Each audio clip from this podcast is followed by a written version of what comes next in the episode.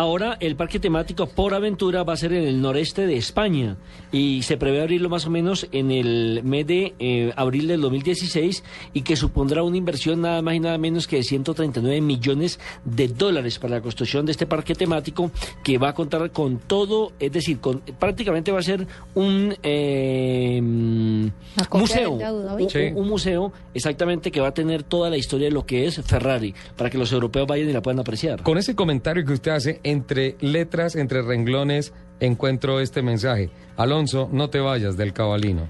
Eh, puede ser, puede ser. De todas maneras, por aventura está situado en los municipios de Vilaseca y Salou. Y el acuerdo de licencia con Ferrari sobre esta nueva y, espectacular eh, aventura del parque temático eh, llamará la atención y le van a colocar el nombre de Ferrari Land y ocupará una superficie nada más y nada menos que de 75 mil metros cuadrados y dispondrá de absolutamente todas las atracciones para todas las edades.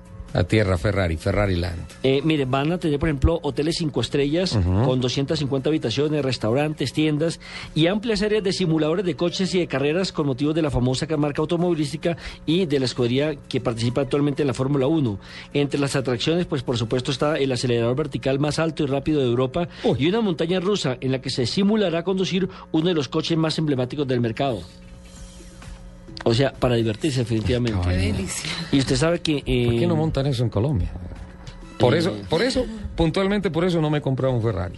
Ave María. Que no invierten en el país. Eh, mando un saludo muy especial a Frank Canachet. Recordemos que ya, ya, este es el segundo intento que hace Ferrari por montar un parque temático en Europa. Antes se había hablado en Valencia, España, pero no se llegó a la concreción del el negocio por parte de tanto de Ferrari como de, la gente española. en buena parte por qué? Porque es que la comunidad valenciana eh, eh, apostó en un principio por darle desde la municipalidad más dinero al proyecto del circuito que entre otras hoy ya no está en el calendario de la Fórmula 1. Ahí hay un problema eh, de un bolsillo roto muy grande. Se espera que por lo menos después de la creación de este parque temático sean más o menos 5 millones de visitantes al año. El de Abu Dhabi tiene 4 millones al año. O sea, una uh, barbaridad. Claro. claro, porque es que eh, todos los visitantes de Europa cogen un tren y llegan allá muy fácil. A Abu Dhabi se tienen que ir en avión, sí o sí. Sí. Esa puede ser la noticia que tiene que ver con los Ferrari.